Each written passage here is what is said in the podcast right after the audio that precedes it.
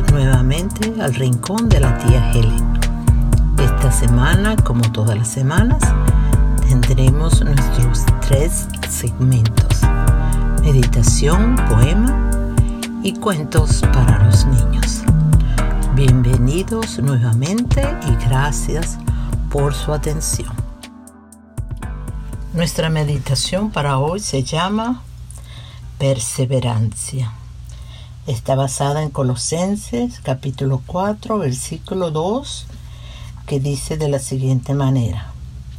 Perseverad en la oración, velando en ella con acción de gracias.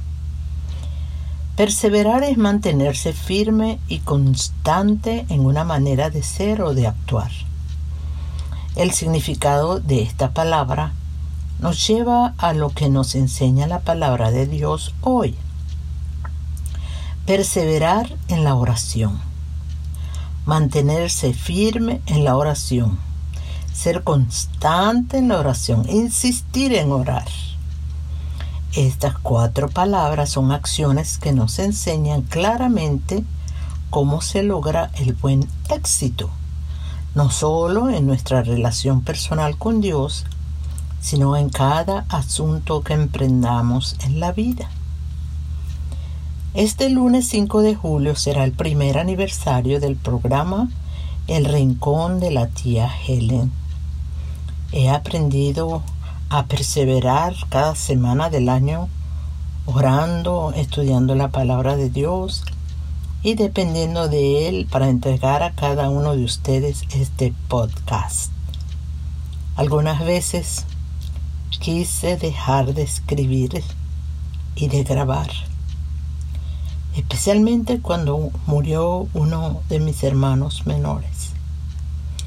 Sin embargo, Dios usó a algunas personas para darme ánimo, para continuar fielmente en la obra que Él me asignó para cumplir desde antes de la fundación del mundo. Deseo darle muchas gracias a Dios por este programa y por cada una de las personas que se han suscrito, que lo siguen y comparten cada entrega. Realmente yo no puedo saber el alcance que el rincón de la tía Helen ha llegado, ni las vidas que han sido impactadas por su contenido, pero sí tengo la seguridad de que Dios sí lo sabe y eso es suficiente para mí. Gracias mi Padre Celestial, gracias hermanos, amigos y familiares. Dios ha sido bueno y fiel y solo para Él sea la gloria.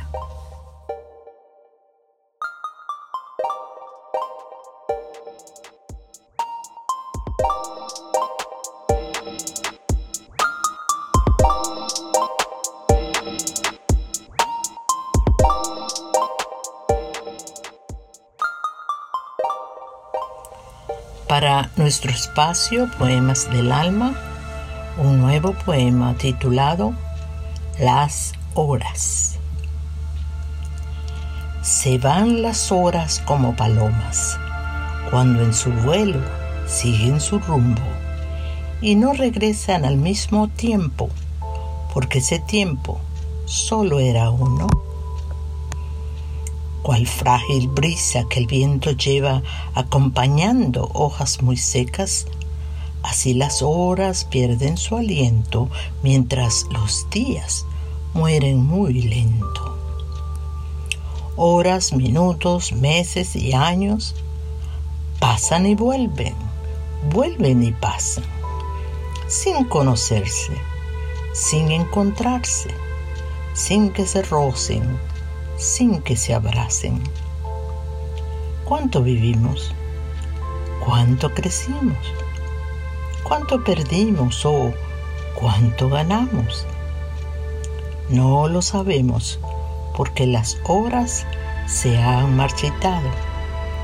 Y así los días, como los meses, como los años, serán distintos y serán iguales cuando sigamos a nuevas obras con fe triunfante.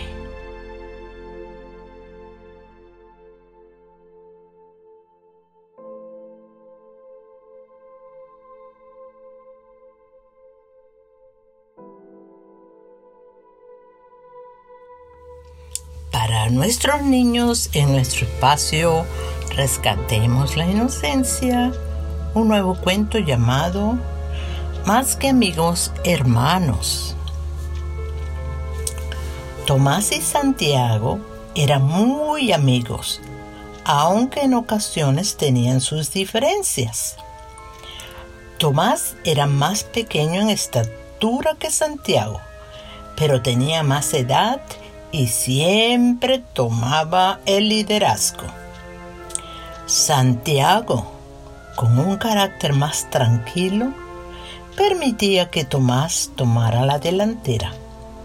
Por supuesto que cuando las cosas no salían como lo esperaban, era Santiago el que encontraba la solución y arreglaba los conflictos, ya fuese con una buena negociación o con su estatura que intimidaba a más de un niño en el barrio en donde vivían.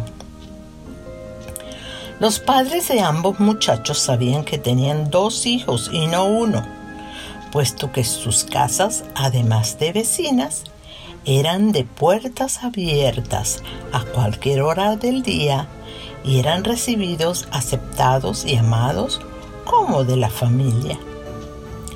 Si Tomás dormía en la casa de Santiago o Santiago en la casa de Tomás, era lo mismo. Así era su relación, más que amigos, hermanos. Una mañana Santiago amaneció en la casa de Tomás. Ese día le dolía la garganta y se fue sin desayunar. Cuando llegó a su casa le dijo a su mamá que no se sentía bien ella lo observó y notó que tenía fiebre. Lo mandó a su cama de inmediato y llamó a su médico para consultarlo y hacer una cita de emergencia. Cuando Tomás despertó, no vio a su amigo. Entonces le preguntó a su mamá y ella le contó lo que sucedía. Tener nueve años no garantiza que no hayan preocupaciones y temores en el corazón de un niño. Así que Tomás solo guardó silencio y se quedó pensativo. Su mamá no podía interpretar aquel silencio ni aquella carita de preocupación. Sin embargo, atrajo a Tomás hacia ella y lo abrazó por un momento con uno de esos abrazos milagrosos que solo las mamás pueden dar.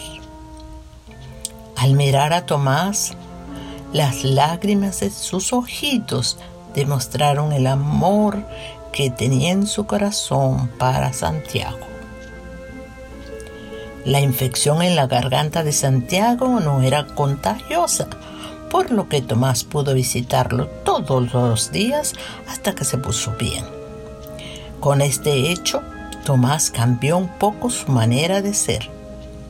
Parecía que el temor a perder a su amigo hermano le había enseñado a valorarlo más, a permitir que él también tomara la iniciativa y a que su compañía era tan importante, muy importante para él. La enseñanza de este cuento es, cuando tenemos un amigo, debemos cuidarlo, respetarlo, admirarlo. Los amigos se cuidan, la amistad también. Mostrémonos también amigos.